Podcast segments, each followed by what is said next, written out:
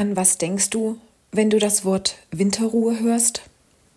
Denkst du an schneebedeckte Felder, Wiesen und Wälder? Denkst du an einen strahlend blauen, sonnigen Winterhimmel? An wärmende Sonnenstrahlen? Denkst du an Fußspuren im Schnee? Denkst du an fröhlich jauchzende Kinder auf ihren Schlitten, bei Schneeballschlacht oder beim Schneemannbauen? Ja, das hätte ich auch gerne jeden Winter. Auch wenn es zwischenzeitlich weiße und kalte Wintertage gibt, kenne ich doch eher den norddeutschen Winter meistens so. Ich laufe durch eine triste, braune Heidelandschaft, dicke Wolken bedecken den Himmel, Möwen und andere Vögel lassen sich vom starken Januarwind in luftigen Höhen treiben. Nur hin und wieder sehe ich eine Person beim Spazierengehen oder beim Joggen auf den Waldwegen. Dicke Pfützen und große Wasserlachen bedecken die ansonsten sehr trockene Heide. Sogar die Reitwege sind bei uns teilweise überflutet. In anderen Teilen unseres Bundeslandes kämpfen die Menschen gegen Wasserfluten. Man hofft, dass die stark durchnässten Deiche dennoch der Wasserflut standhalten. Die Menschen helfen sich aber auch gegenseitig, schleppen Sandsäcke an die Deiche, um sie in irgendeiner Weise noch zu schützen. Die Feuerwehr ist im Dauereinsatz. Mobile Deiche werden aus anderen Bundesländern geliefert. In der Ferne erblicke ich die dunkelbraunen Heckrinder und die honigfarbenen Konigpferde, die hier bei uns in der Heide ihr weitläufiges Domizil haben. Darüber freue ich mich. Mein Auge sucht nach Farbtupfern in dieser tristen Heidelandschaft. Gibt es hier gar kein Leben? Ich sehe zwar Tannenbäume, Farnen und Ilex, Pflanzen, die im Winter auch noch grün sind. Ich sehe moosbewachsene Baumstämme und Stümpfe, die auch noch grün sind. Aber irgendwie ist es schwer vorstellbar, dass in ungefähr zwei Monaten das eine oder andere grüne Blatt an einem Baum hervorkommen wird. Der Kreislauf der Natur geht weiter. Es wird nicht Winter bleiben. Das, was jetzt überhaupt nicht sichtbar ist, befindet sich in Winterruhe. Wir kommen aus der Weihnachtszeit, in der die Kinder das altbekannte Lied gesungen haben, in dem es heißt Schneeflöckchen, du deckest die Blümelein zu. Dann schlafen sie sicher in himmlischer Ruh. Es fühlt sich wie ein Winterschlaf an, der auf allem liegt. Nicht nur schneeweiß bedeckt, sondern grau und braun und ohne Farben. Ich ahne, dass unter diesem Grauen und Farblosen Leben ist. Ich stelle mir vor, dass unter dem Ameisenhaufen das Ameisenvolk lebt und fleißig unter der Erde arbeitet. Für das menschliche Auge nicht sichtbar. Genauso ist es sicher auch mit der Heide. Sie ruht sich aus, um im Sommer mit neuer Kraft und einem strahlenden Lila wieder hervorzubrechen und das Auge der Heidebesucher zu erfreuen.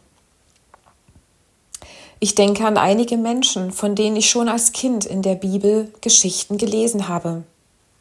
Wie mag es einem Mose ergangen sein, nachdem er nach dem Mord an einem ägyptischen Aufseher, der zu den Peinigern seines Herkunftsvolkes gehörte, die die Hebräer zwangen, der ägyptischen Herrscherklasse Paläste zu bauen? Mose empfand dies als ungerecht. In einem scheinbar unbeobachteten Moment schlug er zu er hoffte, dass seine Tat unentdeckt bleiben würde. Aber das blieb sie nicht. So musste er fliehen. Viele Tage floh er in die karge Wüste und überlebte. Er kam zu einem Nomadenvolk, wo er bei dem Anführer der Nomaden einen Hirtenjob bekam. Tag ein, Tag aus hütete er dessen Schafe, trieb sie auf die Weide, ließ sie grasen, und am Abend trieb er sie wieder zurück. Vierzig Jahre gefühlte Winterruhe, bis er auf einmal vor einem brennenden Dornenbusch stand, der nicht verbrannte, sondern aus dem Gott zu ihm sprach und ihm den Auftrag gab, nach Ägypten zurückzukehren und sein Volk aus der Herrschaft der Ägypter zu befreien. Seine scheinbare Winterruhe war beendet. Ich denke an eine mutige junge Frau mit Namen Ruth, die mit ihrer Schwiegermutter Naomi ihr Heimatland verließ um ihrer Schwiegermutter beizustehen, damit diese versorgt war. Gehorsam ging sie auf die Felder des reichen Bauern Boas und sammelte die heruntergefallenen Ähren auf, damit sie daraus ein wenig Mehl zubereiten konnten, um etwas zum Essen zu haben. Dies war Tag ein, Tag aus bestimmt keine leichte Aufgabe, zumal sie als Ausländerin unter Beobachtung stand und viele verachtende Blicke und abschätzende Worte aushalten musste. Aber Ruth wurde für ihre Treue zu ihrer Schwiegermutter belohnt. Boas erkannte ihre Treue und heiratete sie schließlich. Sie wurde die Mutter von Obed, dem Großvater des großen König Davids. Ihre Winterruhe war beendet. Oder ich denke an David, den hübschen jungen Mann, jüngster Bruder von sieben Söhnen, den niemand auf dem Schirm hatte und dem niemand etwas zutraute. Auch er hütete Tag ein, Tag aus die Schafhärte seines Vaters und wurde sogar vergessen, als der Prophet Samuel zu einem Opferfest zu ihnen nach Hause kam. Aber Gott hatte ihn nicht vergessen und hatte ihn längst schon auserwählt, der nächste König für sein Volk zu werden. Auch wenn bis dahin noch viele Jahre ins Land gehen mussten, in denen er sich in einer scheinbaren Winterruhe befand, versah er treu seinen Hirtendienst. Diese Beispiele von nur drei von bedeutenden Menschen, die wir in der heutigen Zeit bewundern. Sie haben aber nur Tag ein, Tag aus das getan, was sie am besten konnten. Über ihre ganz normalen Tage wird wenig in der Bibel berichtet. Was kommt nach dieser Winterruhe, in der wir uns jetzt gerade befinden? Ich habe mich gefreut, als ich in der vergangenen Woche mit einem meiner Neffen telefonierte. Er erzählte begeistert von seinen beruflichen Plänen. Ich freue mich, wenn ich an meine Tochter denke, die sich auf die Suche nach einem Platz für ein freiwilliges soziales Jahr ab Sommer diesen Jahres macht. Ich freue mich über meine andere Tochter, die sich verliebt hat und mit ihrem Freund gemeinsam Pläne für eine mögliche gemeinsame Zukunft schmiedet. Ich fühle mich herausgefordert, meinen Blick vom tristen Grau zu erheben und mir gute und hoffnungsvolle Gedanken zuzusprechen. Keiner von uns weiß, was in diesem Jahr auf uns zukommt. Noch geht es uns gut und wir leben noch in einem der reichsten Länder der Welt. Aber ich weiß, dass dies nicht selbstverständlich ist. Ich nehme wahr, dass die Unzufriedenheit bei den Menschen um mich herum zunimmt. Sorgen machen sich breit und wuchern wie Unkraut. Proteste laufen aktuell auf allen Straßen in unserem Land. Ich ermutige dich, wenn du dich auch wie in einer Winterruhe befindest, die Hoffnung nicht aufzugeben.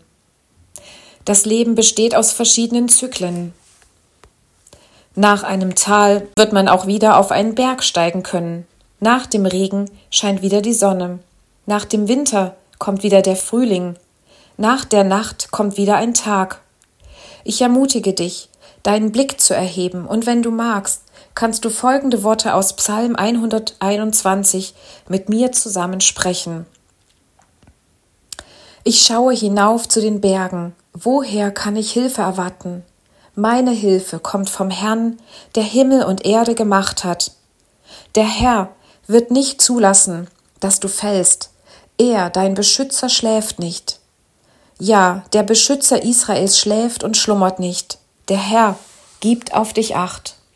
Er steht dir zur Seite und bietet dir Schutz vor drohenden Gefahren. Tagsüber wird dich die Sonnenglut nicht verbrennen, und in der Nacht wird der Mond dir nicht schaden. Der Herr schützt dich vor allem Unheil, er bewahrt dein Leben. Er gibt auf dich acht, wenn du aus dem Hause gehst und wenn du wieder heimkehrst.